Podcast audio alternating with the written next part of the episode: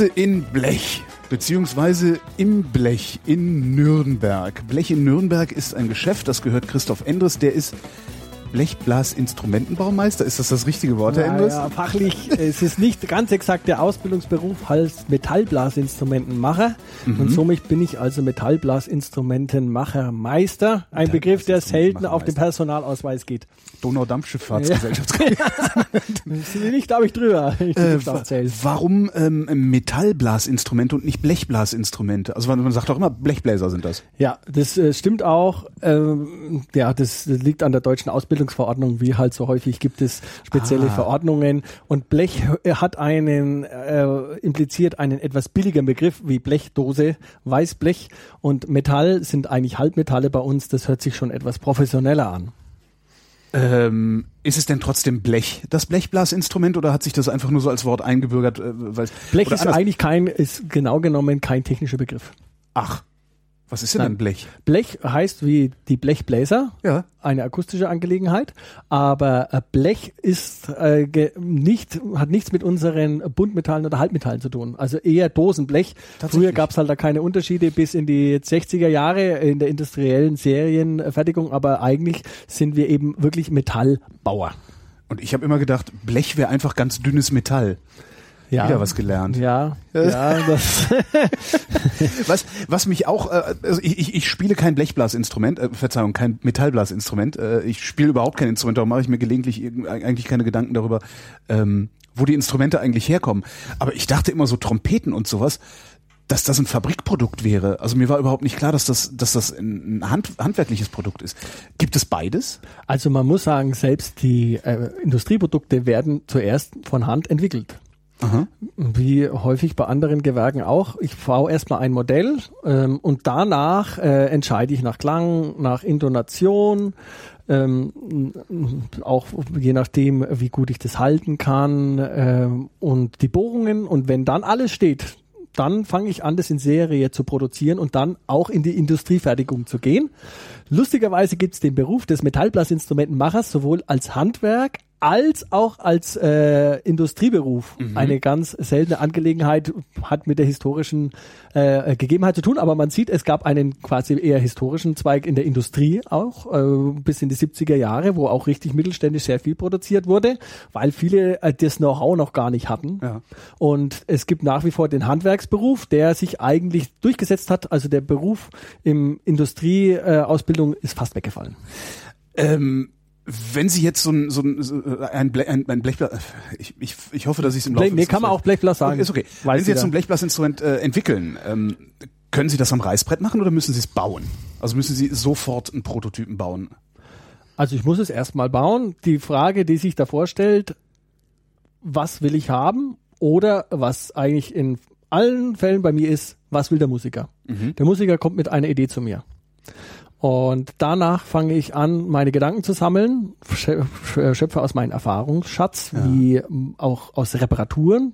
Mit jeder Reparatur lerne ich ja andere Instrumente kennen, andere Spielmöglichkeiten und fange dann an, zusammenzufügen, was bei einer Instrument, das ich repariert habe, zu dem am besten passen würde, was sich der Musiker wünscht. Kleines Beispiel gefällig, zum Beispiel äh, war vor fünf Jahren äh, die Fantastischen Vier haben in der Höhle äh, ähm, aufgenommen, da war der Tobias Weidinger dabei, der auch meine Trompeten spielt, der ist äh, Liedtrompeter, also der Ja. spielt sehr hoch, äh, ist sein Metier und hat da dann also mitgespielt. Und nach den ersten vier Takten war klar, mit dieser Trompete, die er da spielt, mit diesem Liedhorn, kann er da auf keinen Fall mitspielen, weil alles und Grund und Boden geblasen wurde. Er hat gesagt, ich brauche eine Trompete, die ich leise spielen kann, mit der ich nicht gleich durchsteche. Und Ja. dann kommt er zu mir und sagt, äh, du kannst du mir sowas bauen. Du hast mir jetzt Flügel angebaut, du hast mir eine Trompete gebaut, ich brauche aber noch eine zweite Trompete, wo ich auch leise spielen kann und wo ich auch ein bisschen mehr improvisieren kann und mehr in die Kombo-Richtung gehe. Und das ist dann die, der Beginn einer Entwicklung. Der muss dann erstmal sich so ein halbes Jahr gedulden. Dann kommt das erste Mal, testet, nimmt es vielleicht schon mit, wenn es passt. Manchmal sagt er auch, pass auf, ich stelle mir das so vor, die Bohrung ein bisschen anders, mehr Widerstand. Äh, unten soll es ein bisschen leichter gehen. Werden dann nochmal andere Stützen abgeändert, äh, Proportionen gemacht. Man, man schöpft einfach aus dem Erfahrungsschatz, den man mit jeder Entwicklung natürlich mitmacht. Und dann zum Schluss ist das Produkt fertig und inzwischen spielt er damit von Crow bis äh, Fanta 4 Seed ähm, Max Herre, MTV Unplugged und ist da überall dabei und das funktioniert, das Instrument. Und die geht auch jetzt erst so richtig in Serie. Ist es möglich, jemandem, so einem Laien wie mir, zu erklären, was der Unterschied zwischen einer lauten und einer leisen Trompete ist? Ich dachte, das lägt daran, wie man da reinbläst. Also es ist erstmal so, die Grundmaterialien, sind wir wieder bei den Metallbassinstrumenten, ja. sind aufgefächert. Das gängigste Material ist Messing, ähm, hat 72 Prozent Kupferanteil, der Rest ist Zink. Das hat eine sehr helle Tongebung, sehr präsent.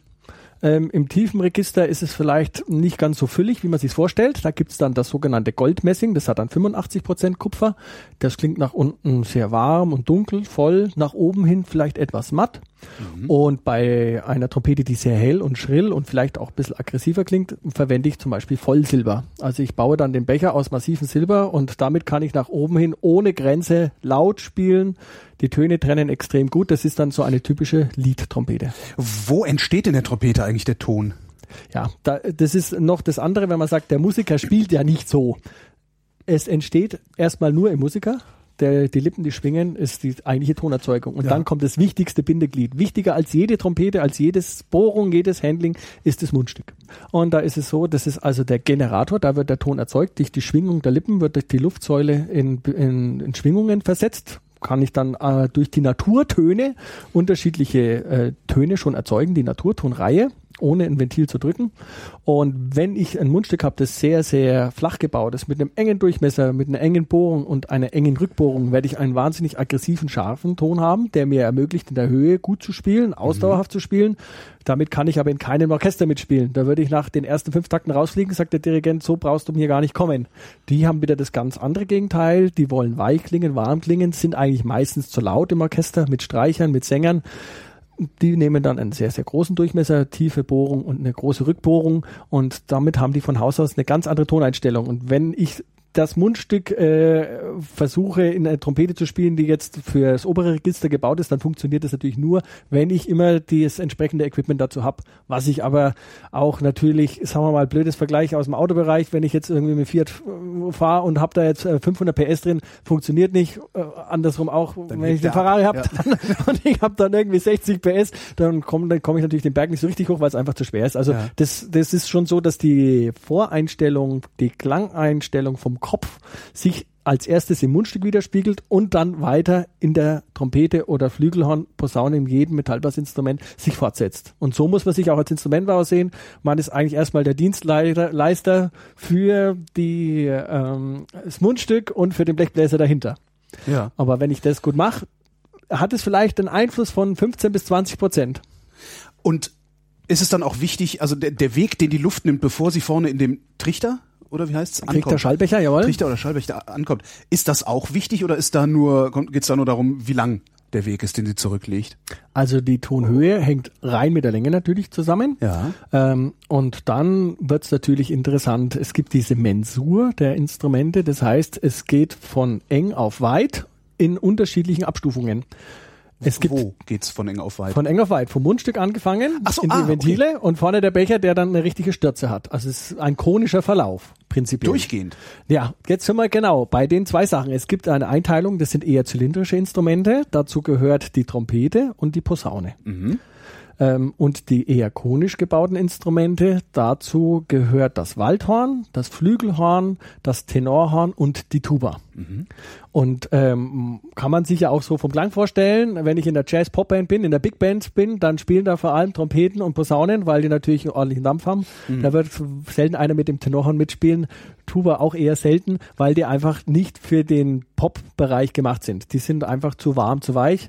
Im Orchester wird natürlich alles eingesetzt. Es gibt dann natürlich wie überall ganz viel unterschiedliche Sparten. Bei der Trompete im Orchester gibt es die S-Trompete, die Piccolo-Trompete. Ähm, es gibt Basstrompeten.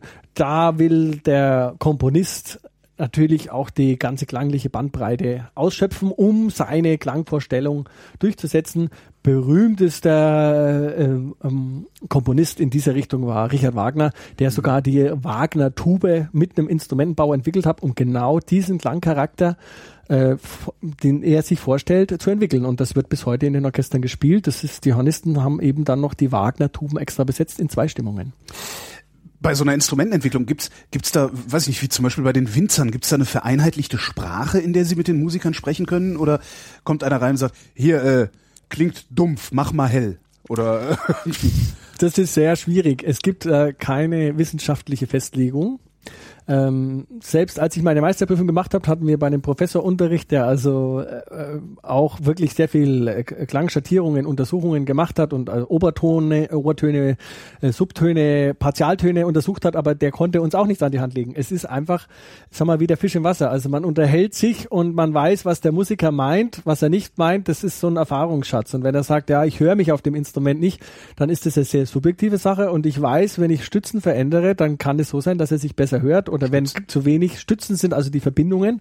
Es ist ja nicht nur das Rohr, was man dann so biegt Ja. und zusammenlötet und dann wackelt es so vor sich hin, sondern es hat natürlich jede einzelne Strebe, die dafür eingefertigt wird, einen sehr großen Einfluss auf das Klangspektrum, auf die Projektion, auf die Ansprache und wie man sich selber hört.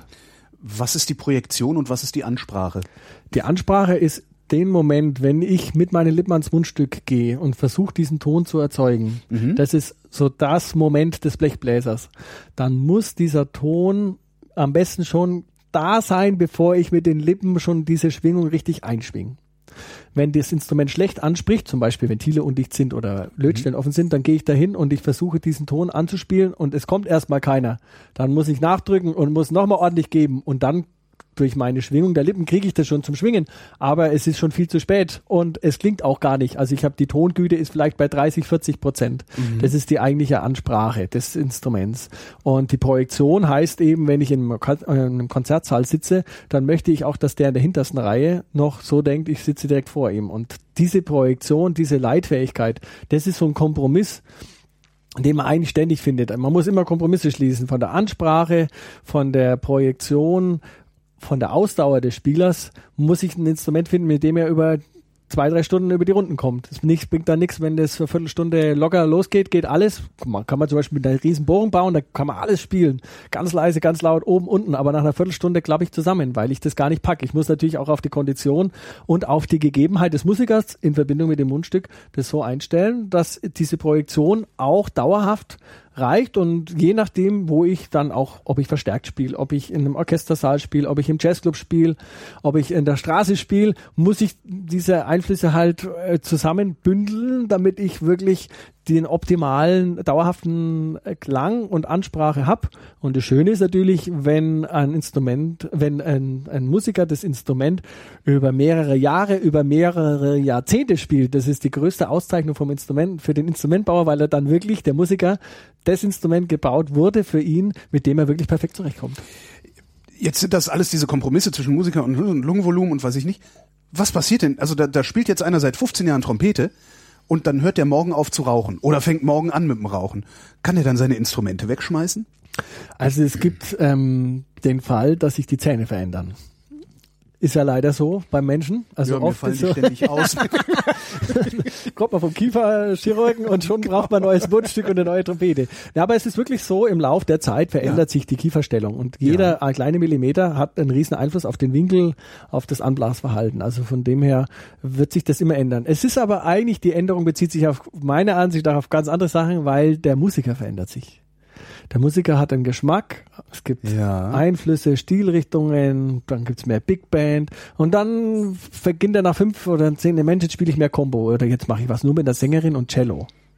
Und da brauche ich ganz, eine Trompete die ist samtweich und die muss da mit dem Dämpfer so ganz sachte, so wie bei Sting so rein und so, ne? Und da, da brauche ich ein anderes Instrument, weil die andere Trompete, die ich jetzt hatte, die war ja für die Brassband. Da musste ich ja akustisch durch die Fußgängerzone hupen. Das brauche ich bei der Sängerin nicht. Das, die, das sind die Entwicklungen der Musiker und das hat jeder Musiker unterliegt solchen Entwicklungen, äh, behaupte ich jetzt mal. Es gibt vielleicht ganz wenige, auch ganz berühmte, die äh, Max Greger schon immer so gespielt haben und auch immer so weiterspielen, wobei selbst da wahrscheinlich Einflüsse dabei sind. Aber es ist äh, äh, permanente Weiterentwicklung und auch dadurch eben immer wieder Neuentwicklungen von Strömungen, von Instrumenten, äh, von Konstellationen, von Bands und auch Einflüsse von anderen Instrumentenbauern, muss man natürlich auch sagen. Da hat jemand anders eine Idee und sagt, hey, ich mache das jetzt mal anders, ich mache das mit dem anderen Mundstück, ich mache die Bohrungen komplett anders.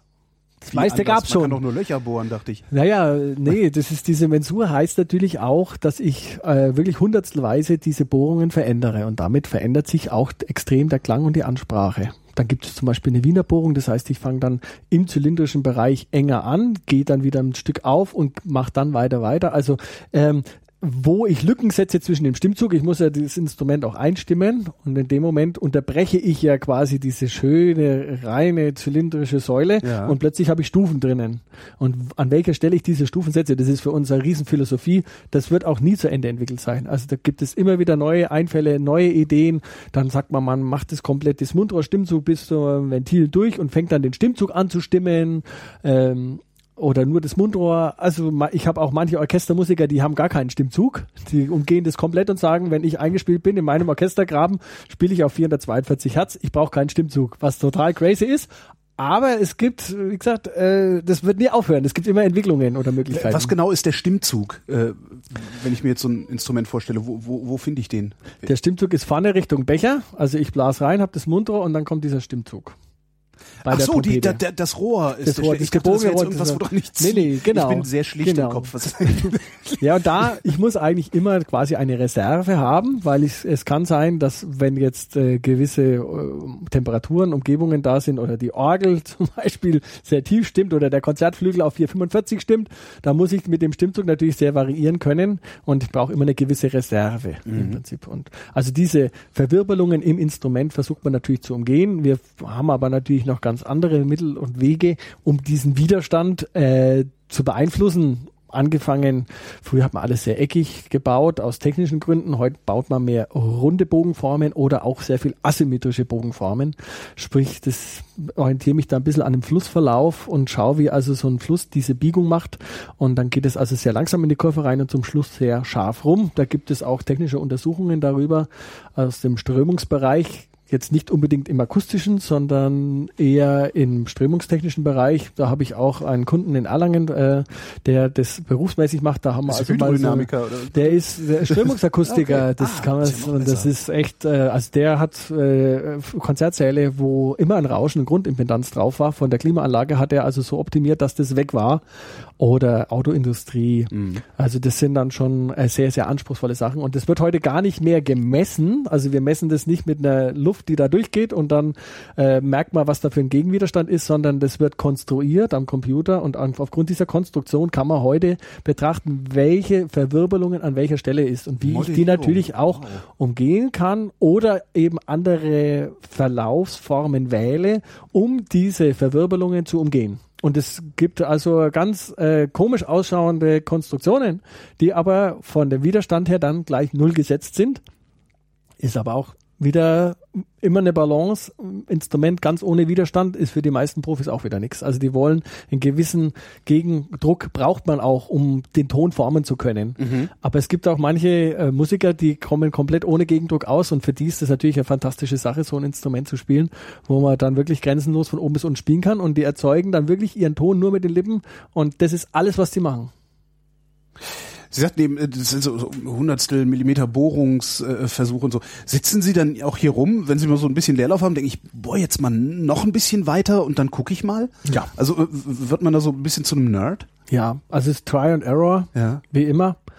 Ähm, es ist jedes Mal eine große Herausforderung, ein Instrument neu zu entwerfen manchmal stellen sich die Musiker auch ein bisschen leicht vor, sagen, na ja, da baut man halt jetzt das mal. Also ich habe jetzt zum Beispiel gerade ein S-Cornet gebaut. Ein was? Ein S-Cornet für die Brassband. Das ist ein sehr seltenes Instrument. Das ist ein bisschen höher gestimmt. Also in Brassbands. Das habe ich noch nie gehört. Wie, wie, sieht das aus so in etwa? Das Cornet, das hat einen sogenannten Shepherd's Crook. Das ist wie so ein Schäferstock. Da geht das dann beim ja. Becher so hinten rum. Kommt aus einem amerikanischen ah, ja, ja, Englischen. doch, ja. Mhm. Das ist der, das Cornet. Okay. War, ähm, muss man sagen, um 1900 gab es mehr Cornette als Trompeten. Da waren Trompeten verschrien als schlechte Jazzinstrumente. Also also als sind die ganzen berühmten Schulen sind für Cornet geschrieben in Amerika. Mhm. mhm. Das klassisch war rein Cornet. Und daher kommt aus, auch von den Brassbands und da gibt es so eine Oberstimme, die dürfen das nicht auf der Piccolo-Trompete spielen, was schön wäre, aber die haben die Klangvorstellung, weil eben keine Hölzer dabei sind, dass die alles auf Blechblas, Metallblasinstrumenten spielen müssen. Und das S-Cornet ist äh, einfach besetzt und das muss also diese Oberstimme spielen und das ist wirklich anspruchsvoll, so ein Instrument zu bauen, weil da gibt es auch wenig Vorlagen, an denen man sich gut orientieren könnte. Wenn ich jetzt natürlich eine B-Trompete baue und da wurden bisher schon 300 verschiedene Modelle gebaut und ich habe davon schon viele repariert, kenne sie vom Spielen tue ich mir natürlich relativ leicht. Mhm. Aber wenn ich jetzt äh, so ein S-Connect vom Stand weg bauen muss, ich habe eigentlich keins, was richtig gut stimmt, dann fange ich an, wirklich stückchenweise mit Bohrungen zu experimentieren, unterschiedliche Mundrohre zu äh, testen. Bei den Bechern, da kann man schon auf einen großen Erfahrungsschatz zurückgreifen, da geht es ganz gut, aber da werden halt erst einmal so fünf, sechs verschiedene Mundrohre gebaut und davon landen dran drei auch in der Mülltonne. Und man versucht dann mit dem Stimmstift oben auch ganz viel unterschiedliche Sachen zu bauen, zu testen. Da werden dann ein, wirklich so Hülsen eingeschoben oder es wird ein wenig aufgebohrt. Da ist dann der Musiker auch den ganzen Tag bei mir und dann wird da richtig nerdmäßig stückchenweise das, äh, je, vor allem je kürzer die Luftsäule ist, desto anspruchsvoller wird's, wird dann richtig so auch getrimmt, dass er sagt, wow, das ist die Klangvorstellung, die gefällt mir und dann geht die weitere Entwicklung los, weil dann fange ich an, das Instrument erst zu vermessen also wir haben dann eine Sinusfrequenz, die wir chromatisch durchs Instrument durchschießen, wo hinten dann die Abweichungen gemessen werden, auch dann noch mit den einzelnen Ventilen. Und aufgrund dieser Abweichungen, die das Instrument misst, kann ich dann Mensurveränderungen vornehmen und kann einzelne Töne entweder ausgleichen für die Intonation. Wenn ein Ton zu hoch ist, dann muss ich eine Stelle einziehen oder aufweiten oder in Verbindung mit anderen oder auch eine ganze Lage ausgleichen. Und das ist dann die eigentliche anspruchsvolle Entwicklung, die dann in die Akustikrichtung geht, die jetzt, sagen wir mal, so in der Art äh, sicherlich auch nur in Deutschland verwendet wird, vielleicht noch in Japan, wo sich dieses Part des Handwerk mit dem Testen, Spielen und wissenschaftlichen akustischen Weiterentwickeln.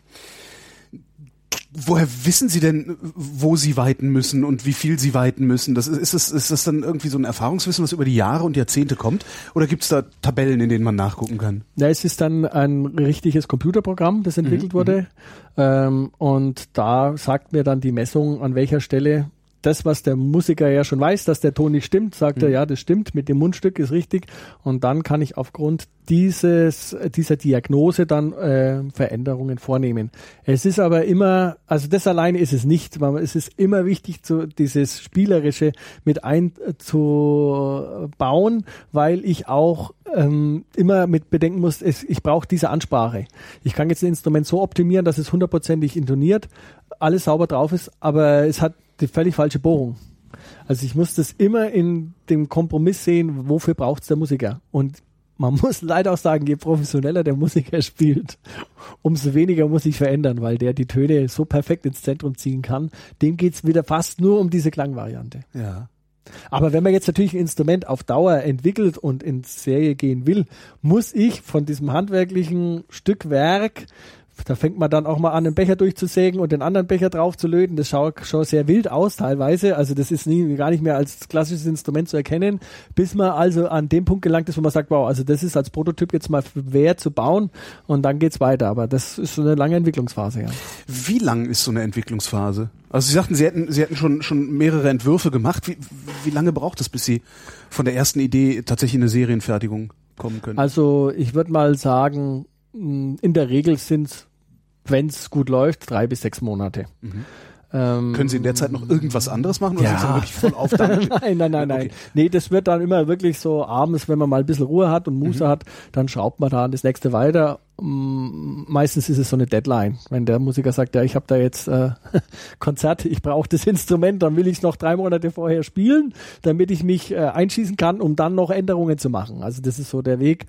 Und das ist aber, wenn man jetzt anspruchsvolle Sachen wie Piccolo-Trompeten baut, da habe ich wirklich drei Jahre gebraucht. Immer wieder mal probiert, habe da drei komplette Grundmodelle gestartet da geht dann auch schon richtig ein wenig Kohle drauf für die ganzen Werkzeuge, die man ja auch einfach ins Blaue hinein dann äh, machen lässt. Äh, Schallbecherformen, Mundrohrformen, auch Maschinen, Ventile, wo man einfach probiert. Und da habe ich dann von den dreien ist eine dann auch im Nirvana gelandet. Das war nicht mehr, die konnte man nicht mehr so weit verbessern, dass sie den Ansprüchen genügt hat. Die landet dann auch wirklich im Schrott weil die darf man so gar nicht verkaufen, weil das einfach nicht funktioniert. Mhm. Und zwei sind davon übrig geblieben und das hat dann über drei Jahre gedauert, bis man die dann wirklich in Serie dann geht. Und dann ist aber so, dann dauert es noch ein Jahr, um dann wirklich erst nach diesen Testphasen äh, das wirklich äh, zu sagen, das Instrument ist so entwickelt. Und dann geht es aber dann schon so, dass man dann eben wirklich bauen kann. Und jetzt war kurz vor Weihnachten, haben die äh, Opernhaus Wien eine bestellt oder dann geht einem nach Kopenhagen. Das ist dann schon so, dass das die Leute auch schon wirklich begeistert, wenn man wirklich das, äh, das geschafft hat, das auf dem heutigen Stand äh, sein Instrument so durch zu ähm, und mit der Ansprache zu machen, das dauert schon wirklich. Dann muss man heute natürlich auch sehr viel CNC fertigen, was ich jetzt selber gar nicht bei mir im Laden mache wird sich die Maschine gar nicht äh, bauen. Das dauert auch eine gewisse Zeit, bis man dann also die Fachfirma dann dann genau eingeschossen hat, auf was es ankommt und da wird auch noch Werkzeug gebaut, dass man das auch immer wieder gleich reproduzieren kann. Wenn wir von Serienfertigung sprechen, dann reden wir nicht von 20.000 Trompeten im Jahr, oder? Was, was sind das für Stückzahlen, über die wir da reden? Also ich baue im Jahr so circa 50 handgebaute Instrumente. Ähm, ich würde mal sagen, es gibt einige, die so in meiner Größe sind, die zu zweit sind, oft, die dann nur Neubau machen und da bewegt sich das eher so, wenn man 100 Instrumente schafft im Jahr, mhm. äh, ist man ganz froh. Wobei man auch sagen muss, die sind natürlich im obersten Preissegment angesiedelt und es sind anspruchsvolle Kunden. Die warten dann auch schon ein halbes Jahr bis ein Jahr, bis das Instrument fertig ist. Und äh, die Zeit braucht es einfach, äh, wirklich äh, gute handwerkliche Arbeit abzuliefern. Aber wir machen für mich, ich fange dann auch nicht jetzt an, gleich mal 20 Instrumente äh, zu bauen, weil das ist für mich jetzt nicht so die Erfüllung, wenn ich dann am Fließband arbeite, sondern ich mache immer so die Losgröße, so zwei, drei. Ich baue jetzt zum Beispiel drei, vier ventilige Flügelhörner, da habe ich Bestellungen jetzt. Ja, und das wird halt jetzt der Reihe nach runtergebaut und danach geht's dann mit zwei, drei Trompeten weiter. Jetzt muss ich noch ganz schnell eine Trompete für einen Jazz-Trompeter bauen, der will da nächste Woche schon drauf spielen. Das geht dann natürlich auch mal zwischen rein, wo man sagt, ja gut, der hat es auch schon seit längerem bestellt, da muss man dann auch seine Termine natürlich einhalten, aber ja, damit ist man eigentlich sehr zufrieden. Man hat ja noch Reparaturen, Umbauten und auch das normale Ladengeschäft, Beratung. Also da sind wir eigentlich ganz zufrieden. Und ähm, außer wenn man jetzt wirklich im großen industriellen Stil fertigt, da kann man natürlich dann schon auch tausendmal schaffen. Aber das ist dann wirklich Industrie und da gibt's leider halt nicht mehr viele Betriebe. Gibt es in Deutschland überhaupt welche? Also ich kenne tatsächlich nur Yamaha. Das ist so das, was ich mit Blechblasinstrumenten verbinde. Ja, der absolute Marktführer. Es wird äh, sicherlich über äh, 80 Prozent, was im Geschäft verkauft wird, kommt aus China, Indonesien, Kambodscha. Yamaha ja auch. Also die lassen in Japan fast nichts mehr fertigen. Mhm. Ähm, dann gibt es natürlich die wildesten Kreationen, die man dann auch in Frankfurt auf der Musikmesse betrachten kann, die aber teilweise auch schon gut gefertigt sind. Ähm, und diese klassische Mittelklasse, wo man sagt, das ist so ein gutes Mittelklassinstrument, ist ziemlich weggebrochen. Deswegen sind auch diese großen Firmen äh, auch ja, haben die Produktion eingestellt oder haben sich dann im größten Stil auf High-End-Produkte spezialisiert, weil ich natürlich mit deutschen ähm, Löhnen, Materialkosten, Energiekosten äh, komme ich da nicht weit. Wenn ich da jetzt von Yamaha eine Trompete einkaufe, dann mit Koffer und Mundstück komplett fertig lackiert, kann ich dafür in Deutschland nicht mal mein Grundmaterial einkaufen. Ich habe nicht die leiseste Ahnung, was eine Trompete kostet. Was, also die Schülerinstrumente gehen los bei 400 Euro. Mhm. Die günstigsten in Deutschland gefertigten Trompeten sind so 1200 Euro, 1000 Euro. Ähm, das ist natürlich auch schon auch eine Leistung, das so hinzukriegen für den Preis. Mhm. Äh, das sind, das, äh, Magnerkirchen ist so der größte Betrieb mit 200 Instrumenten, Blechblasinstrumenten, Bauern, die also wirklich das von Grund auf machen. Ähm, und die handgebauten Instrumente im Trompetenbereich sind bei Minimum 2000, eher 3 bis 4000. Posaunen ist man schnell von 2000 bis 6.000, 7.000. Waldhörner, Doppelhörner 7.000 bis 10.000. Waldhörner sind so teuer, die haben doch noch nicht mal Ventile. Ja, das ist das Naturhorn. Ach so, das ist wieder was. Ah, okay, ich das dachte, das, das Naturhorn, ja.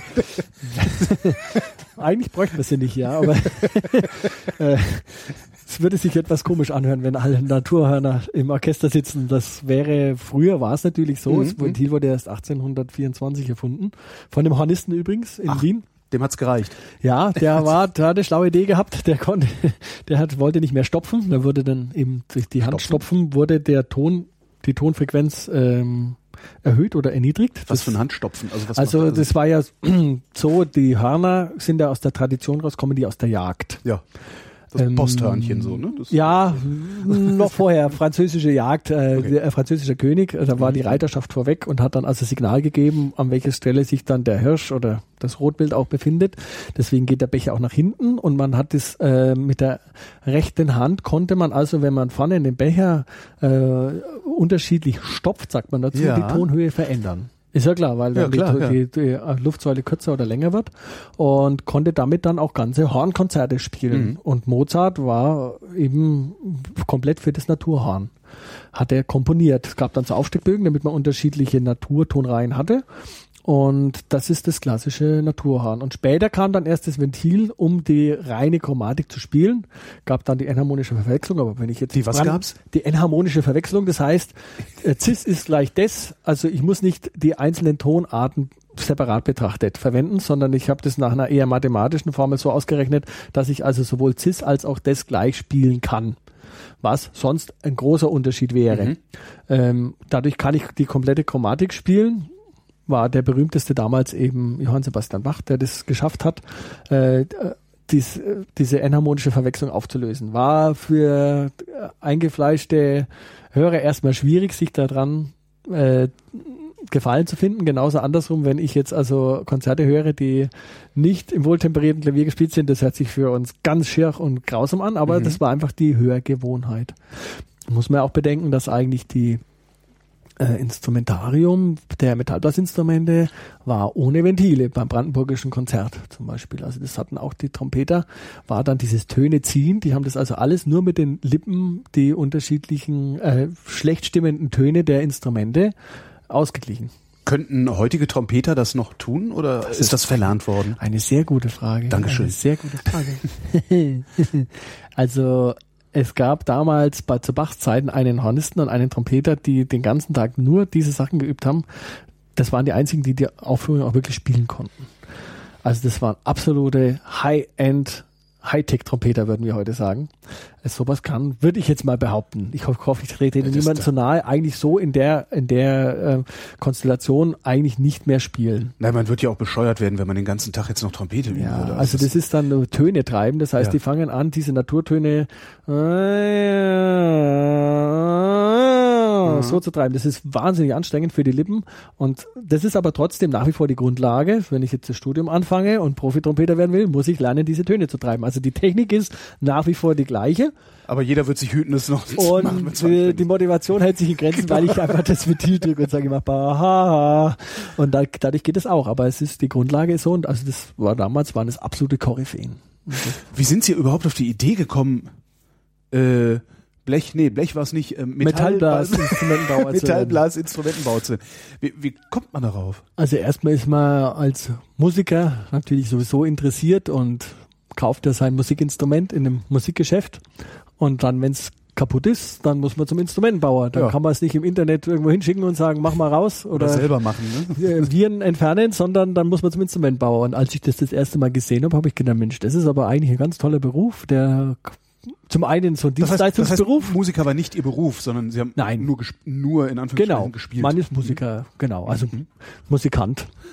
Und ähm, so fängt man eigentlich dann an, dass man das erste Mal dann dahin muss. Da ist man froh, dass sein Instrument wieder geht. Und äh, ja, als Jugendlicher hat man ja viele Ideen oder soll man studieren oder was soll man machen. Und es war aber so, dass mir das Handwerkliche schon immer sehr gut gefallen hat. Das hat mir also, die meisten kennen Instrumentbauer ja oft als Geigenbauer. Das ist so, ja, das ist so im Fernsehen und kommt immer, genau. Ne? Und dann merkt man, ach so, ja, es gibt ja noch mehrere. Und ähm, gut, dann begibt man sich halt auf der Suche nach einer Lehrstelle und überlegt mal, ob das so ist und macht dann Praktikum. Und dann denkt man sich, okay, pff, die zwei, drei Jahre praktische Arbeit, selbst wenn man nochmal studiert, ist bestimmt als Basis nicht verkehrt, wenn man das mal hat und wenn man dann Gefallen dran findet und auch die unterschiedliche Schattierung des Instrumentenbaus mitbekommt, weil der ist einer der vielseitigsten Berufe, sage ich mal. Mhm. Man fängt ja an in der Blechbearbeitung von Schmieden, Drücken, Schweißen, Drehen, ähm, Biegen in Blei, dann das eigentliche feinmechanische Drehen, hm, Weichlöten, Politur, Lackierung, Versilberung, mechanische äh, ähm, Triggerkonstruktionen, Druckwerke. Also es ist ein sehr, sehr anspruchsvoller Beruf, sehr vielseitig. Das heißt, es wird nicht langweilig und man sieht quasi von vorn bis hinten, was rauskommt gibt es heute nicht mehr viele Berufe, wo man das wirklich hat. Mhm. Und das Krönung ist natürlich, wenn man ein Instrument baut und der Musiker spielt damit und man sieht ihn dann irgendwo im Konzert oder in einem Fernsehen, denkt sich, Mensch, das ist die Trompete, die man selber gebaut hat oder die Posaune. Das ist eigentlich schon so einer der Traumberufe. Für mich, muss ich jetzt sagen. Äh, welchen Teil dieser ganzen Sachen, dieser, dieser Instrumente bauen Sie denn eigentlich selbst? Gibt es irgendwas, wo Sie sagen, okay, nee, da gehe ich jetzt zu irgendeinem Fachbetrieb und lasse das? Ja. Also es gibt immer Zulieferbetriebe, um es einfach produktiv zu halten. Wenn hm. ich was von vorn bis hinten machen will, das gibt nur ganz wenige, die das noch schaffen. Da haben wir auch absoluten Respekt davor. Aber das ist in der Zukunft schwierig, weil es natürlich, äh, man muss sehr kostendeckend rechnen. Aber was äh, eigentlich fast alle dazu kaufen, sind die Ventile. Ja. Weil das eben in einer sehr hohen Präzision äh, sein muss. Einige baue ich auch selber, so Spezialsachen, aber wobei ich das dann auch heute viel mit dem CNC-Dreher natürlich mache, aber sagen wir mal vom Ventilbau selber gibt es eben richtig Instrumentenbauer, die sich dann rein auf dieses Ventilbauen äh, konzentriert haben. Genauso gibt es den Schaltstückmacher oder dann auch den Lackierer. Das sind Spezialbetriebe, wo man also seine Sachen auslagert. Moment, was Schaltstück war jetzt was genau? Wir haben hier ja eine Tuba liegen. Also genau, welcher also Teil ist jetzt das Schaltstück? Das ist die, diese große Ofenöffnung ja. bis zu diesem silbernen äh, Zusammensetzring. Ah, praktisch die letzte Gerade. Genau. Sozusagen. Also da ist es eben so, da ist, das ist der Schaltstück, ja. äh, der Bereich, wobei das dann schon so ist, dass man eine eigene Form entwickelt und auch macht, also die erste Form auch wieder selber macht. Und dann äh, gibt man das zu einem, dann wird eine Stahlform davon gefertigt, die eben sehr teuer eigentlich ist. Da gibt es auch wenige Betriebe, die das überhaupt nur noch machen.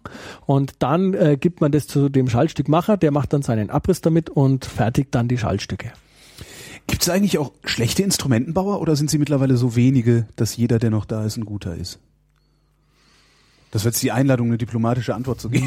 Ja, nein, ähm, man muss immer sagen, man muss Oder wissen, was einem gefällt als Instrumentenbauer. Es muss nicht jeder Neubauinstrumente bauen, herstellen. Mhm äh, Mundrohre konstruieren und Trägerkonstruktionen machen. Das hat er, ist ein gewisser Bereich des Instrumentenbaus, vielleicht ein reizvoller, aber es gibt einige, die auch reine Reparaturen machen oder auch nur kleine Reparaturen machen. Mhm. Die haben vielleicht ein sehr, sehr großes Vollsortiment-Geschäft und brauchen halt einfach jemand, der den Service macht. Wenn die Lötstelle kaputt ist, wenn mal was repariert werden muss, ein Ventil, das würde ich jetzt aber nicht als schlechte Instrumentbauer bezeichnen oder als zweitklassige, sondern es hat halt jeder seinen Schwerpunkt ja. und Reparaturen sind genauso anspruchsvoll wie äh, äh, neue Instrumente. Es ist aber schon so, dass eigentlich in dem Moment, wo ich in Deutschland eine Meisterprüfung ablege, ich dann doch einen gewissen äh, Stand habe und da werde ich auch nicht anfangen mit irgendwelchen äh, günstigsten äh, äh, China-Instrumenten irgendwas äh, zu konstruieren oder machen, weil man ja auch wirklich sicher auch ausleben will und die Qualität. Deswegen macht mir den Meisterbrief. Ne? Also. Arbeiten Sie überhaupt mit solchen China-Instrumenten? Also ja. da, kommt, es kommen auch Leute, die, die reparieren lassen wollen? Ja, ja, ja. Bei uns kann jeder zu in den Laden kommen und wenn es einer aus dem Supermarkt ist, ist uns egal. Manches kann man nicht reparieren, also das müssen wir dann den Leuten natürlich auch ehrlich sagen. Äh, wir würden gern, aber da kann ich auch keine Gewährleistung drauf geben. Das hat noch nie funktioniert, wird nicht funktionieren. Tut uns leid, aber wir haben Instrumente da, wo man dann auch schon ein bisschen lächelt. Aber im Prinzip ist der Kunde König und in fast allen Fällen ist es so, das nächste Instrument, das er kauft, das kauft er dann bei uns. Mhm. Und wir verkaufen auch Handelsware, die wird auch in Fernost produziert, weil ich jetzt natürlich einen Grundschüler in der dritten Klasse nicht das Endres Kornett für zweieinhalbtausend Euro in die Hand drücken möchte, ja. will und kann. Und der würde das auch gar nicht so gut spielen können. Also das hat schon seine Berechtigung. Wichtig ist halt, dass man einfach gewisse Standards in dem, was man verkauft, einfach hat. Also dass es mindestens Edelstahlventile sind, dass die Trigger laufen, dass die Intonation passt. Das sind schon Sachen. Und da gibt's auch wirklich äh, tolle Sachen. Man hat vor zehn Jahren wurde, als das so richtig überhand genommen hat, hatten, haben viele Instrumentbaumeister versucht, sich dem zu entziehen, also dieser Globalisierung, wie es mhm. heute heißt. Wir sagen Instrumente aus Fernost, aus China. ähm, aber es ist nicht möglich, sich dem zu entziehen. Das muss man natürlich auch sagen. Und man muss sich dem stellen. Und es ist aber wichtig, auch für den eigenen äh, äh, Musikernachwuchs zu sorgen, also dass der Erstkontakt dann vielleicht doch auch beim Instrumentbaumeister ist, dass sie da ihre Instrumente auch über Miete finanzieren können und so weiter und so fort. Das ist heute eigentlich auch gang und gäbe. Ach, das, Sie, bei einem, Sie vermieten auch Instrumente? Wir vermieten ganz viel, ah. ja, ja, ja. Also für ganze Bläserklassen einzeln, also von der Tuba bis zum Kornett kann man also über zwei Jahre einen sogenannten Mietkauf machen. Da zahlt man einen gewissen Betrag und nach hm. zwei Jahren gehört einem das Instrument. Und das heißt, ich muss jetzt nur, nur weil ich, nur weil ich mir jetzt mit meinen 46 Jahren überlege, nochmal Posaune lernen zu wollen, muss ich mir jetzt nicht irgendwie ein 2000 Euro Instrument dahinstellen. Nein, würde ich für den Anfang auch nicht machen. Ich kaufe mir eins für 700 Euro oder ich zahle es dann über so eine Mietkauf ab über zwei Jahre und mir gehört Ich kann es jederzeit zurückbringen.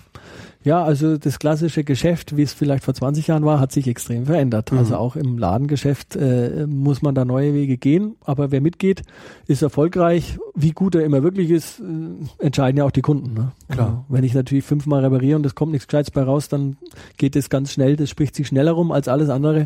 Da kommen dann irgendwann nicht mehr viele Leute. Ne? Jetzt haben Sie ja vorhin gesagt, das wäre also, also ein, ein, ein äh, ja immer ein Kompromiss zwischen ganz vielen ganz vielen Komponenten letztendlich äh, bei der Tonerzeugung. Wie kann ich denn dann überhaupt sinnvoll anfangen, so ein Instrument zu lernen? Also weil ich weiß ja noch gar nicht, wie ich spiele und was Ja. ich spiele. Also vom Instrument selber her nimmt man da einfach wirklich so das Mainstream, was ganz leicht geht und ganz schnell ist, aus Fernost. Und ansonsten gibt's nur einen Weg, das zu erlernen und das ist über einen Lehrer. Mhm. Also kompromisslos, Atmung, Stütze, Zahnstellung, äh, Lippenstellung, da hilft nur der Lehrer. Und wirklich über ein Jahr ist absolutes Minimum, egal ob als Erwachsener, als Kind. Ja. Deswegen halten wir von solchen irgendwelchen Schnellschüssen wie jedes Kind ein Instrument oder die im Supermarkt zu unterrichten. Also es gibt viele Im Sachen, die auch, Supermarkt? ja, also es gab mal von, von DM, das bleibt jetzt aber unter uns, also gab es mal diese Sachen, dass die Lehrer wirklich dann in den Supermärkten da Herrlich. äh, akquiriert haben. Und äh, das Traurige ist, dass der Staat das auch noch mit viel Geld bezuschusst. Also das Yeki, das ist richtig, das kostet den Staat, also das ist richtig viel Geld. Ja, Das ist eine schöne Subvention für Sie. Nein, nein, das geht komplett leider an uns vorbei, weil die das gar nicht über Fachgeschäfte machen, sondern so. das läuft dann über die großen Internethäuser. Ja. Also das ist eigentlich eine traurige, traurige Angelegenheit, weil das auch überhaupt nicht nachhaltig ist. Also davon hören 88, oder 98 Prozent aus. Oder jetzt auch mal, äh, um mal in die negative Richtung zu gehen, Bildungsgutscheine. Ja. Die Musikschulen schlagen die Hände über den Kopf zusammen, was will ich ein Kind drei Monate lang eine Trompete unterrichten? Das ist sinnlos? Nein, das ist absolut sinnlos. Okay. Also das ist keine Bildung. Äh, Bildung heißt, dass ich über einen langen Zeitraum Ja. was erlerne unter fachlicher Anleitung. Ach so, das heißt, nach den drei Monaten ist das dann ausgelaufen. Ja, Selbst der wenn das Kind dann weiter, weiter Trompete spielen Ja. möchte, äh, hat es halt Pech gehabt. Bildungsgutschein ist Ja, aufgebraucht. super. Also die Musikschulen sind da natürlich alles andere als begeistert, aber für die Politik hast du es natürlich toll. Es hat, haben wieder, hat wieder jemand eine Trompete gelernt. Mhm. Wir haben es wieder geschafft, Kinder Bildung beizubringen. Aber so funktioniert es nicht. Und beim Blechblasinstrument ist es ganz, ganz extrem so. Also da muss ich über einen langen Zeitraum, ich kann auch gar nicht so viel üben am Anfang. Also am Anfang gehen vielleicht dreimal zehn Minuten. Das ist schon sehr viel. Das schafft Ja. fast keiner, weil ich ja die Muskulatur erst aufbauen muss, die Atmung Mhm. aufbauen muss. Und das dauert einfach bei einer Gitarre, Klavier kann ich die Seite oder ne, zupfen und dann ist der, der Ton da. Ich meine, die haben andere Schwierigkeiten. Das ist auch nicht alles einfach. Das kommt dann ein wenig später. Bei uns diese Tonerzeugung, bis das soweit ist, ist einfach anspruchsvoll. Mit was für einem Instrument würde ich denn am ehesten anfangen zu lernen? Das ist prinzipiell ganz egal. Heute geht man dazu über, dass man sogenannte Findungsphasen startet. Also, oder Instrumentenkarussell heißt Kenne die ich ja, macht, macht unser. Also sagt man, okay, mh, probier mal das, probier mal das, probier mal das. Ähm, es ist äh, verrückt, wenn man dann die ganzen Instrumente dastehen hat und die Kinder probieren. Es gibt manche, die sind auf allen super. manche wünschen sich, ach, ich möchte unbedingt die Posaune lernen, kriegen da keinen Ton raus, nehmen das Waldhorn und es geht. Mhm. Also wichtig ist, dass man die anatomischen Voraussetzungen zusammen mit dem Interesse des Kindes paart, ohne dass die Eltern dabei sind. Das ist vielleicht das Gemeine, weil wenn die sagen, ach, wir haben vom Opa noch eine Geige, dann heißt es nicht, dass das Kind besonders gut für Geige ist. Es könnte sein, aber ähm, man muss die ganze Bandbreite polieren und äh, probieren. Und dann ist es auch so, wenn ich dann das Instrument als Kind gefunden habe, was mir gefällt vom Klang und wo ich gut zurechtkomme, dann ist es die beste Garantie mit einem guten Lehrer gepaart, dass ich die zwei Jahre, die ich jetzt erstmal brauche, gut durchhalte, gute Fortschritte mache. Äh, Und das ist äh, sehr, sehr wichtig. Das haben Gott sei Dank viele erkannt. Ähm, Und das ist die Garantie, dauerhaft Laienmusiker auszubilden. Profimusiker mag wieder was anderes sein, aber es geht ja darum, dass ich dauerhaft ein Musikinstrument erlerne, Mhm. weil es mir ja kognitiv wirklich viel hilft für andere Lebensbereiche und auch das Durchhalten. Für viele ist es dann auch dann das erste Mal, dass das Kind mit einem Erwachsenen länger als eine halbe Stunde zusammen ist. Die erzählen denen dann auch oft ganz ihre ganzen inneren Angelegenheiten und das ist ja ganz goldig, was da die die Lehrer manchmal auch erzählen, mit was für Probleme die Kinder haben. Das hat mit Musik ja auch nicht immer was zu tun. Geht ja um die persönliche Entwicklung. Mhm. Und das ist in, einem, in so einer Stunde natürlich schon eine sehr, sehr äh, äh, intensive Sache und bringt einen nicht nur in der Musik, sondern persönlich auch oft weiter. Wenn jetzt jemand zu Ihnen kommt und sagt, ich will das gerne lernen, den schicken Sie dann weg und sagen, geh in eine Musikschule. Ja, die wollen vielleicht von mir noch wissen, haben Sie eine Empfehlung? Ja. Ja, und dann äh, sage ich. Zufälligerweise Trompeten, nehmen Sie die. Ja, genau. Nee, ich ich frage dann halt, wo kommen Sie denn her? und wenn dann einer mehr äh, aus dem Norden von Nürnberg kommt, dann sage ich, ich habe da ein, zwei Lehrer, mhm. die kann ich empfehlen, ich habe da welche. Ist natürlich immer schwierig, man will auch keinen überfordern, aber es gibt wirklich extrem gut ausgebildete Lehrer heutzutage. Also die, die Hochschulausbildung hat sich sehr gewandelt zum pädagogischen Bereich hin. Früher wurden nur Orchesterinstrumentalisten ausgebildet, die dann auf die Schüler losgelassen wurden, um es jetzt mal im Negativen zu sagen.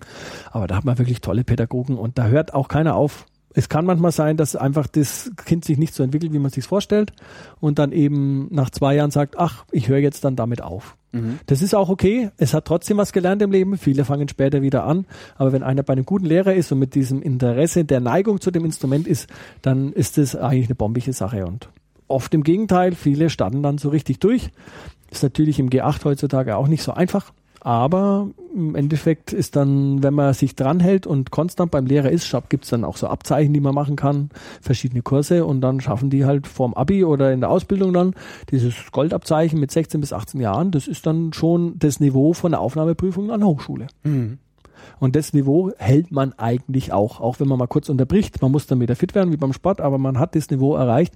Und je eher man damit anfängt, am besten eben heutzutage in der Grundschule, umso einfacher äh, ist das Erlernen, wie bei einer Sprache auch das, die Instrumente kommen dann natürlich von uns, das ist klar, aber das ist dann in erster Linie müssen die auch erstmal einen Lehrer finden. Also das ist wichtig. Und es hat jeder Lehrer auch seine eigene Methodik, deswegen kann auch sein, dass dann der Lehrer sagt, ja, äh, ich empfehle dir jetzt, wir machen das jetzt mit dem Instrument. Wir machen mhm. jetzt erst eine Taschentrompete und nicht mit dem Kornett. Ta Taschentrompete? Taschentrompete, ja. Es gibt genau. Taschentrompeten, aber das, das, ist jetzt nicht das, was ich mir vorstelle, oder? Keine Piccolo-Trompete, nein. Äh, Taschentrompete heißt einfach, die ist einmal mehr umgewickelt und deshalb so. ganz klein und die kleinen Kinder können das sehr gut halten, oder? Verstehe. Genau. Und, und das sind dann Piccolo-Trompeten sind dann wie groß? Also wie, wie sind wie groß? So, so, ja, so 25 Zentimeter. Okay, also okay. Lang, relativ. Das ist klein. wirklich klein, ja. Ja. Aber damit können die Kinder ja nicht lernen, weil das ist ja extrem schwierig eben oben mhm. zu spielen, genau. Aber das ist heute auch ein wichtiger Bereich des Instrumentenbaus. Es sind diese entweder Umbaumaßnahmen. Wir haben auch behinderte Kinder mit einer körperlichen Behinderung, wo man also dann so Hilfsstützen macht oder dass das Instrument komplett von einem Ständer gehalten wird. Ähm, das ist natürlich auch anspruchsvoll heutzutage, ein wichtiger Bereich auch. Und sonst sind wir halt als Instrumentenbaumeister immer wissend, äh, was die Qualität kann ich beurteilen von einem Instrument, äh, das ich dazu kaufe ist es ein gutes Handling, gut ausgewogen, spricht es gut an, ist es für den Schülerbereich geeignet. Äh, das ist jetzt eigentlich weniger eine Händlersache als eine Sache vom Instrumentenbauer, der das beurteilen kann. Sind die ganzen Instrumentenbauer untereinander eigentlich befreundet oder ist das, äh, können sich eher nicht leiden, weil der eine dem anderen den Erfolg nicht gönnt oder weiß der Geier? Das hat sich gewandelt die letzten Jahre. Also als ich angefangen habe zu lernen. Wann war das? Ist jetzt ja 25 Jahre her. Mhm.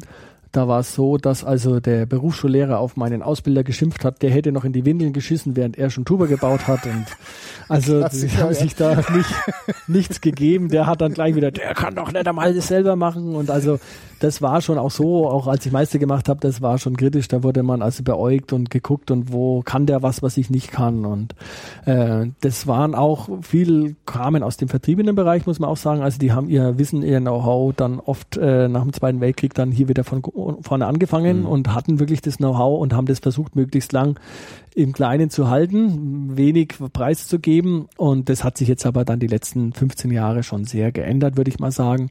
Also ich bin ja auch Obermeister hier von der Innung. Da sollte sowieso ein eher kollegialer Geist herrschen für unseren Bereich in Nordbayern. Und da habe ich eigentlich schon einen sehr guten Kontakt zu den Instrumentenbauern. Und also dieser Futterneid ist eigentlich schon lange weg. Die meisten sind auf ein halbes Jahr ausgebucht. Äh, manchmal ist man sogar froh, wenn man mal eine Woche hat, wo weniger Leute in den Laden kommen, damit man mal wieder vorankommt. Und es ist äh, insgesamt in dem jüngeren Register bis 50 Jahre ist er eigentlich auch schon nicht mehr jung, aber dadurch, dass man ja erst seine Lehre macht und seinen Gesellen und seinen Meister und Selbstständigkeit dann lange Zeit braucht, bis man eigentlich zu dem Punkt kommt, kann man trotzdem von den äh, äh, jüngeren äh, Instrumentbauern sprechen, ist es äh, schon so, dass, dass man wirklich sagen kann, äh, dass man da ein sehr kollegiales Verhältnis hat inzwischen. Also Gott sei Dank.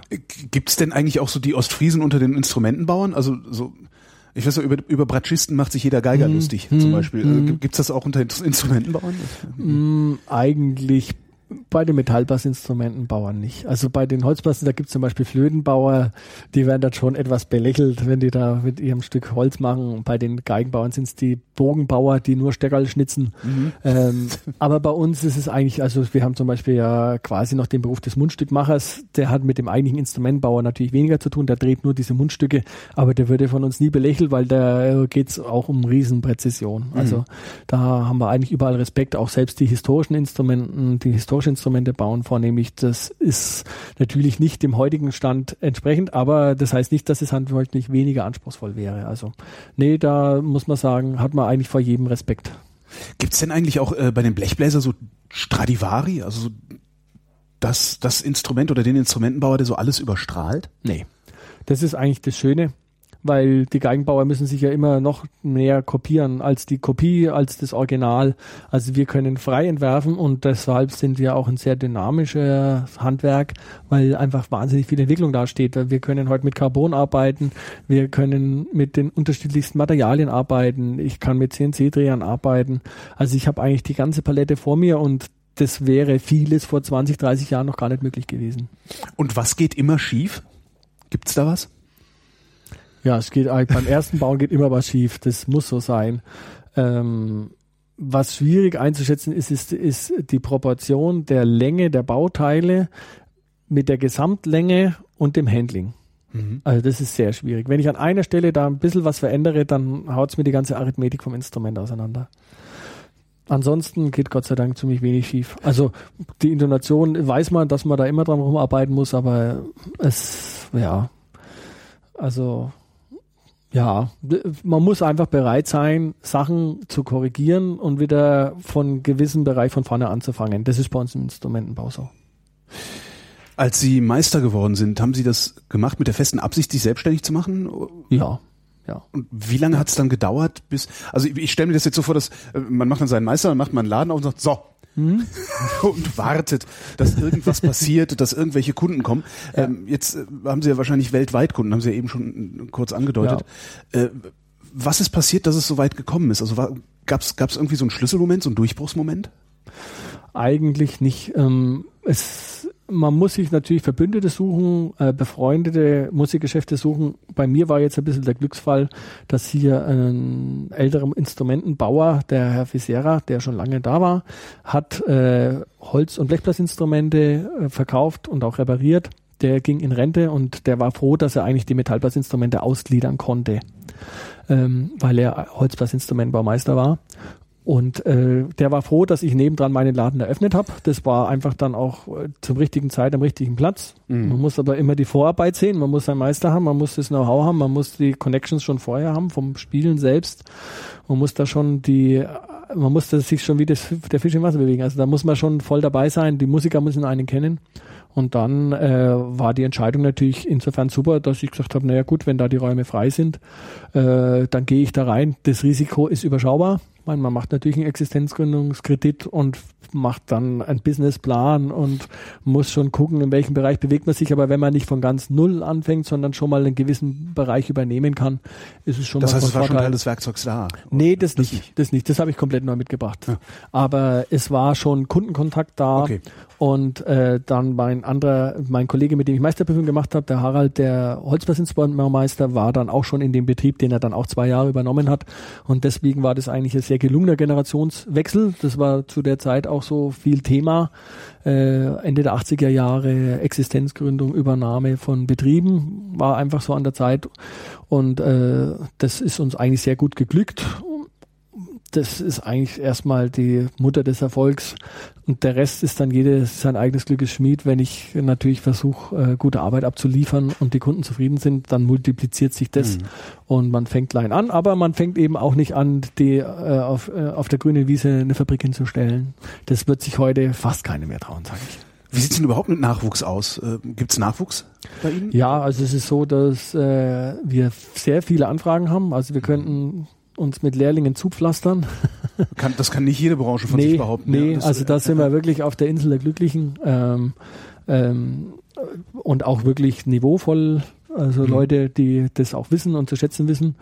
Und äh, gut, ich habe jetzt einen Auszubildenden, der jetzt auslernt, den ich auch übernehme. Und das ist natürlich, freut einen selber, ist schön, entlastet einen ja auch. Und ähm, gut, leider bin ich jetzt in unserer Kammer der Einzige, der ausbildet. Also das ist schon so, dass da sehr, sehr wenig kommt, leider. Aber gut, man kann ja niemanden dazu zwingen. Aber ich denke mal, so dauerhaft ist es schon sinnvoll auszubilden allein um sich einen, einen eigenen Nachwuchs quasi auch zum äh, zu, mhm. zu, generieren und auch das Know-how da zu haben, zu wissen, weil man hat da doch viel zu arbeiten und da ist man froh, wenn man richtig gut ausgebildete Leute hat. Aber da sind wir bei uns in unserem Bereich, können uns wirklich glücklich schätzen. Ähm, also da könnte ich sofort wirklich, äh, wenn ich da eine, eine, eine Lehrstelle ausschreibe, ist rucki zucki, habe ich hier die Bewerbungen am Tisch. Super. Äh, ganz am Anfang haben Sie mal von Strömungen gesprochen und ich glaube, das ging nicht um Strömungen innerhalb der Instrumente, sondern um Moden. Gibt es auch so Instrumentenmoden? Also so, ja. Ja, ja. Also was, was hat denn da gerade Konjunktur? Was ja, was hat Konjunktur ist also alles, was vom optischen her Vintage ausschaut. Ah Ne? Das heißt, sie gehen hinterher noch mit, mit einem Schleif. Ja, äh, genau, Schleif. Es wird dann alles mattiert, erst auf Hochglanz und dann wird alles mattiert. Oder wir haben jetzt einen Antiklack entwickelt, wo dann also das, die Gravur rausgestochen wird hinterher. Das sind so Strömungen, die immer wieder sind. Oder ich bürste das dann so matt und lackiere das. Ähm, da kommen auch eben schon Leute, weil das ein bisschen so mein Style ist. Das gefällt denen. Oder Handgravuren, das ist immer toll. Ähm, das ist zum einen die Strömung von dem optischen Sachen und ansonsten würde ich eigentlich sagen, ist alles, was für den klassischen Bereich ist, ist total festgefahren. Also ja. da wird nichts geändert. Die deutsche Trompete ist die deutsche Trompete, bleibt die deutsche Trompete, das Waldhorn, Doppelwaldhorn bleibt das Waldhorn wird dann vielleicht ähnlich gebaut, aber das ist schon sehr, sehr fest. Wo es interessanter wird, sind dann eher mal so Spezialsachen für äh, Ensembles, Quintetts. Hab zum Beispiel auch ein patentiertes F-Flügelhorn entwickelt, wo ich vom B-Stimmung auf F-Stimmung schalten kann. Da kann ich dann die Waldhornstimme mitspielen, kann mit Zugumbau-Sets dann also wirklich stimmend äh, das Waldhorn eine Oktav höher doppeln oder das bei Maler einsetzen. Das sind schon so Strömungen, die da da sind. Das sind aber natürlich nie Mainstream. Das sind Randprodukte, die wir kleine Instrumentbaumeister super bedienen können, relativ schnell bedienen mhm. können, mhm. ähm, die uns einen guten Ruf erarbeiten. Es wird aber die Einteilung bei der Big Band wird erstmal immer sein, dass Trompete, Flügelhorn und Posaune ist, Bassposaune. Also dafür ist es einfach auch zu festgefahren, diese musikalische äh, Werdegang. Was auch ganz schön ist, weil je größer man seine Produktpalette zieht, umso anspruchsvoller wird's und umso aufwendiger wird's auch. Klar, man muss also, alles, man alles, alles bedienen, alles pflegen, ja. Die Kunst ist wie meistens das zu wissen, was man nicht macht. Ja. ja. ja. Ähm, wenn Sie jetzt so ein, so ein Patent anmelden, das, das, das kostet ja auch ein Schweinegeld, ein Patent anzumelden. Lohnt sich das überhaupt, wenn Sie so eine Entwicklung gemacht haben? Wenn dann hinterher sowieso nur vier ja, von diesen Instrumenten. Ja, ja man, muss nur, man, muss nur, man muss nur wissen, okay. wie und was man ja. für ein Patent anmeldet. Ähm, es ist so, das kostet gar nicht so viel. Ich kann, oh. das, darf das eigentlich gar nicht sagen, wie so, viel okay. das kostet. Ja, also es kostet in einem Jahr ein Gebrauchsmusterpatent ja. 30 Euro. Ich muss halt das wissen, wie ich es genau formuliere. Ja. Es gibt genaue Vorlagen vom Patentamt in München, aber das kann jeder x-beliebige kann das, dieses Patent äh, schriftlich da anmelden und wenn das als würdig erachtet wird, kostet mich das 30 Euro. Ja, das geht. Ich dachte, das wären Tausende. Nee, also wenn ich das jetzt europaweit machen würde, mhm. wäre dann schon eine andere Hausnummer, da muss ich es in jede Sprache übersetzen. Das heißt, vom äh, Anwalt. Der nächstgelegene Belgier könnte Ihnen das F-Flügelhorn einfach kopieren. So ist es. Interessant. Jetzt okay. geht's aber los. Der dürfte es aber nicht nach Deutschland verkaufen und nicht über Deutschland vertreiben. Okay. Jetzt ist Deutschland, Frankfurt Musikmesse, mhm. die Großhändler sind eigentlich alle da. Das heißt, es könnte das nicht über diesen Großvertrieb laufen lassen, könnte das da nicht ausstellen, ist eigentlich schon fast wertlos. Also wenn ich ja. in Deutschland ein Patent angemeldet habe, ich habe einige, es hat bisher noch nie jemand kopiert, selbst nicht aus China, wo dann auch wirklich gar nichts wäre, aber sobald es nach Deutschland kommt, ist vorbei. Und es geht auch darum, erstmal mich selbst zu schützen. Ja. Weil wenn jetzt jemand anders hergeht sieht die Idee von mir und sagt, ach, das melde ich mir als Patent an. Dann weltweit. Sie Ihren eigenen Kram nicht mehr Dann herstellen. darf ich Ja, meine ja, Entwicklung ja, nicht mehr machen. Und so kann ich sagen, ja Freund, also wenn du meinst, also anmelden geht sowieso nicht, weil wenn ich es einmal irgendwo auf der Welt angemeldet habe, kann das nirgendwo anders mehr angemeldet werden. Wenn es ausläuft, läuft es auf, kann auch niemand erwerben. Mhm. Ich bin für mich geschützt, ich kann es für mich bauen und wenn einer mich versucht zu verklagen, dann hat er wirklich keine Chance. Und die Klage kann ich sogar als kleiner Betrieb auch noch durchziehen, weil wenn ich weiß, ich muss europaweit dieses Patent halten, da geht's bei Rechtsstreitigkeiten bei 20.000 Euro los. Ja, das ist ja Wahnsinn. Und ich habe aber daran nichts verdient. Da Ja, geht es ja, nur um die. Rechtsstreitigkeit. Und dann muss ich noch versuchen, dass der da auch nicht pleite ist. also von dem her. Aber es ist wichtig, das sage ich auch meinen Erinnerungsmitgliedern immer wieder, sich in diese Gedanken wirklich einzufassen und auch in Richtung Namenspatent. Also das kostet dann ein bisschen mehr, aber das sind wichtige Sachen, heute auch sich weltweit dagegen zu schützen. Was viele äh, leider nicht machen und dann auch überrumpelt werden. Dann zu Recht auch irgendwo. Klar. Was bitte ist eine deutsche Trompete? Man unterscheidet bei den Trompeten zwischen Pumpventiltrompeten. Früher wurde das abfällig noch als Jazz-Trompete bezeichnet. Was, Pumpventile sind die, wo man oben drauf drückt, man, ja, draufdrücken tut man überall, aber so. das ist so länglich ein bisschen. Ja. Und dann gibt es die Drehventiltrompeten, deutschen Trompeten, Konzerttrompeten, wo sich der, das Ventil rund dreht, bewegt. Mhm. Also diese halbe Umdrehung macht und dadurch diese Tonverlängerung hat. Das war auch die erste Erfindung quasi. Ähm, und in den Orchestern wird vornehmlich diese Konzerttrompete eingesetzt, auch bei Tuben, Baritonern, Tenorhörnern. Und die Pumpventile kommen dann eher aus dem angelsächsischen Raum, viel aus England und auch aus Amerika. Und wie es halt dann oft so ist, dadurch, dass Amerika natürlich äh, sehr große Einfluss hat, war das dann so, dass das auch übergesprungen ist nach Deutschland. Und es Mhm. sind dann keine Jazz-Trompeten mehr, sondern werden natürlich auch im klassischen Bereich verwendet. Verstehe. Äh, Die Ventile, nur damit ich es nochmal verstehe, die Ventile verlängern oder verkürzen den Weg, den die Luft durchs Instrument nimmt und verändern dadurch die Tonhöhe. Genau. Also prinzipiell wird es eigentlich immer nur verlängert, immer Mhm. was zugeschaltet, Ah, das heißt, äh, wenn, wird ich, dann tiefer. wenn ich kein Ventil gedrückt habe, dann ist das äh, die tiefstmögliche, Nee, andersrum. Ist die kürzeste Luftsäule ist der höchste Ton. die kürzeste. Je länger ja. die Luftsäule ist, umso tiefer wird's. Ja, Je kürzer die Luftsäule ist, umso höher wird. das heißt, äh, im, in, in Nullstellung ähm, habe ich den höchsten Ton meiner Trompete. ja, jetzt kommt das Aber. Aber. Richtig. Aber ich habe natürlich die eigentlich Naturtöne. Also ich habe den Grundton, Oktav, Quart drüber. Also ich kann mit dieser einen Nullstellung Mhm. schon ganze Tonleitern spielen. Nach oben hin werden die Töne immer enger beieinander. Sonst wird das Waldhorn ja nicht funktionieren. Genau. So, ja? Also früher hat man eben die Instrumente sehr, sehr lang gebaut. Ja. Ganz, ganz lang, um in diesem oberen Tonbereich dann in der Lage zu spielen. Also die Trompete war früher in F gestimmt, ganz tief, Mhm. damit ich oben spielen konnte, weil dann die Naturtöne eng beisammen sind. Mhm. Was auch interessant ist in Bezug auf Nürnberg ist äh, auch, also diese Nürnberg war, war ja eigentlich die Blütestadt für Trompeten, Posaunenbau, durfte nur in den Stadtmauern ausgeübt werden, hat eine eigene Zunft und war auch da bis äh, 1700 die einzigen Instrumente, die wirklich gut waren, kamen aus Nürnberg. Also wenn ich irgendwo ins Museum auf der Welt gehe, dann sehe ich da eh Posaunen oder Schnitzertrompeten. Also das war das Who's Who. War aber der Nachteil, die haben sich zu arg eingeigelt, weil eben keiner von außen rein durfte und niemand von innen auf Walz gehen durfte. Mit der Erfindung des Drehventils war die Blütezeit dann endgültig vorbei. Da ging diese Entwicklung völlig An ins Nürnberg Off. vorbei. Und damit war Nürnberg als äh, Traditionsstadt komplett weggebrochen, war dann wirklich neben 30-jährigen Krieg und anderen Sachen äh, wirklich auf Null. Auch eine interessante Entwicklung, wo man heute eben auch immer wieder aufpassen muss. Da kann man aus der Sich- Geschichte sich nicht, lernen. Sich eben nicht abzukapseln, sondern jede Strömung sich anzugucken und Ja, mitzumachen. im dieses auch, ja. Einigeln ist eine ganz gefährliche Sache. Wenn ich sage, ach, ich habe meins, das funktioniert, das passt und ich lasse niemand anderen reinschauen und ich zeige es niemand anders, ich mache nur meins, das funktioniert und dann ist mit einem Schlag, mit einem Schlag weg und das wurde Nürnberg total überrollt. Dann war noch das Pyrenäe erfunden in Frankreich, Das was? das Pumpventil eben, das so. Pyrenäe-Ventil und mit einem Schlag waren die hier, die haben, waren einfach weg dann. Ne? Wie viele Jahre hat es gedauert, bis die weg waren? Ja, das ging dann sehr schnell. Ich meine, gut, man muss auch sagen, die politischen Ja. Umstände wurden dann anders, aber mm, also in Nürnberg war ja die messingverarbeitende Stadt und hatten das große Glück, dass wir sehr speziellen Ton hatten in Heroldsberg, da gab es Tongruben, die also genau diese Messinglegierung zum Herstellen ermöglicht hat. Da war, der Kaiser hat versucht, dann diesen Ton auch zu verkaufen, weltweit. Also in die damalige Welt hätte sehr viel Geld machen können, hat aber immer Schulden bei den Nürnberger Kaufleuten gehabt, die haben das verhindert. Und so wurde das über einen langen, langen Zeitraum nur in den äh, Stadtmauern von Nürnberg erlaubt und Nürnberger Tand geht durch ein Land, war eigentlich diese Messing, dieses MS-72, das ich heute noch verwende, war damals die Legierung schlechthin. Warum verwenden Sie die heute noch? Gibt es nichts Besseres? Es gibt nichts Besseres. Man kann sie umformen, Mhm. ich kann sie schweißen, kann super mit löten, kann sie in Blei biegen, verpochen ähm, und auch sehr schön polieren. Wie werden in der Fabrik eigentlich so Instrumente hergestellt? Weil ich sehe, ich sehe hier an der Wand sind ja diese konischen Stäbe, die sie benutzen, um irgendwie Biegungen zu machen und sonst was. Das, das kann ich ja maschinell überhaupt nicht machen, oder kann ich das? Also es gibt eben von dem Schallbecherfertigung her einen großen Unterschied.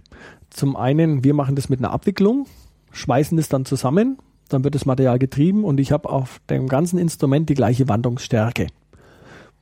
Bei der Trompete ist es der Becher, bei der Tuba ist es natürlich sehr viel, da geht es vom Becher los über die ganzen Anstöße und wenn ich das richtig in Blei noch biege, dann wird das Material sehr hart im Endzustand. Das ist die Kunst des Handwerks, das Instrument so hart zu bauen, dass es gerade nicht reißt, exakt rund ist, auch akustisch gesehen.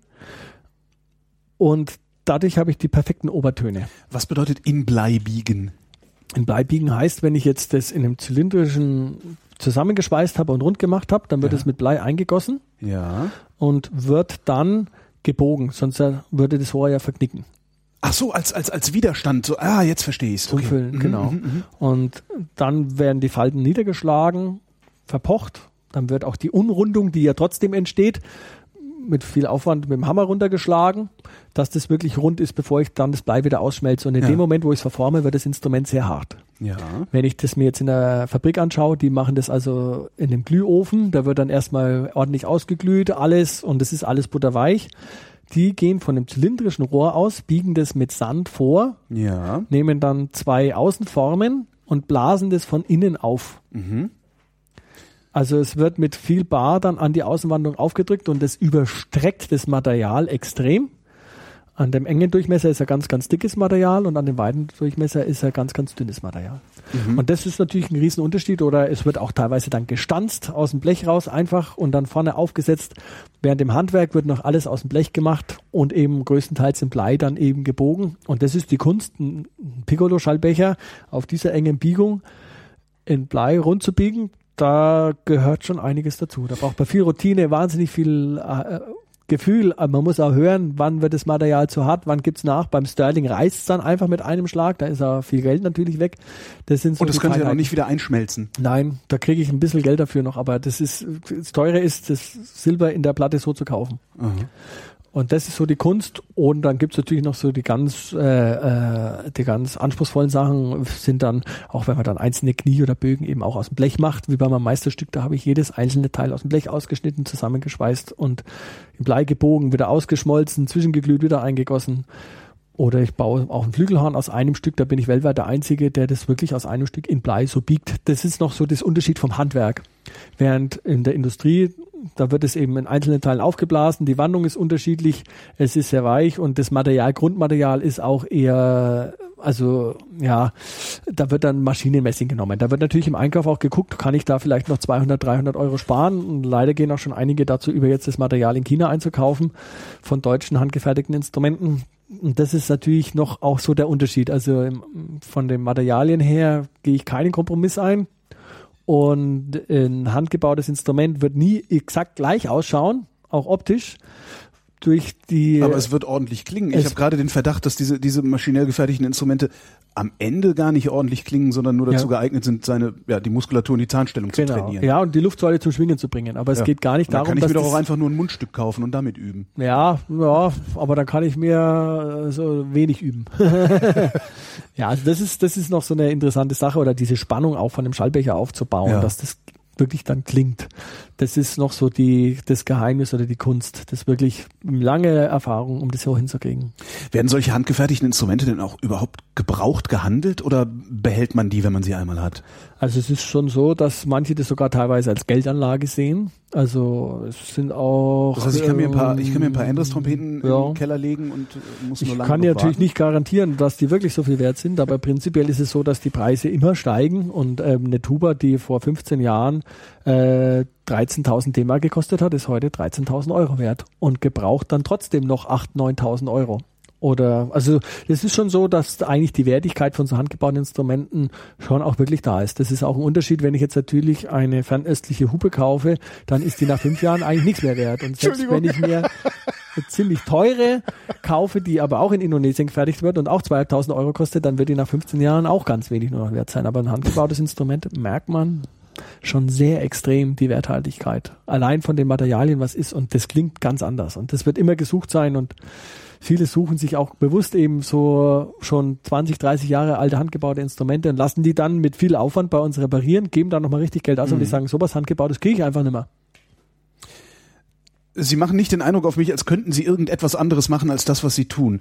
Äh, trotzdem, was wäre aus Ihnen geworden, wenn das mit dem Instrumentenbau nichts geworden wäre? Wäre vielleicht Richtung Musik gegangen. Ja.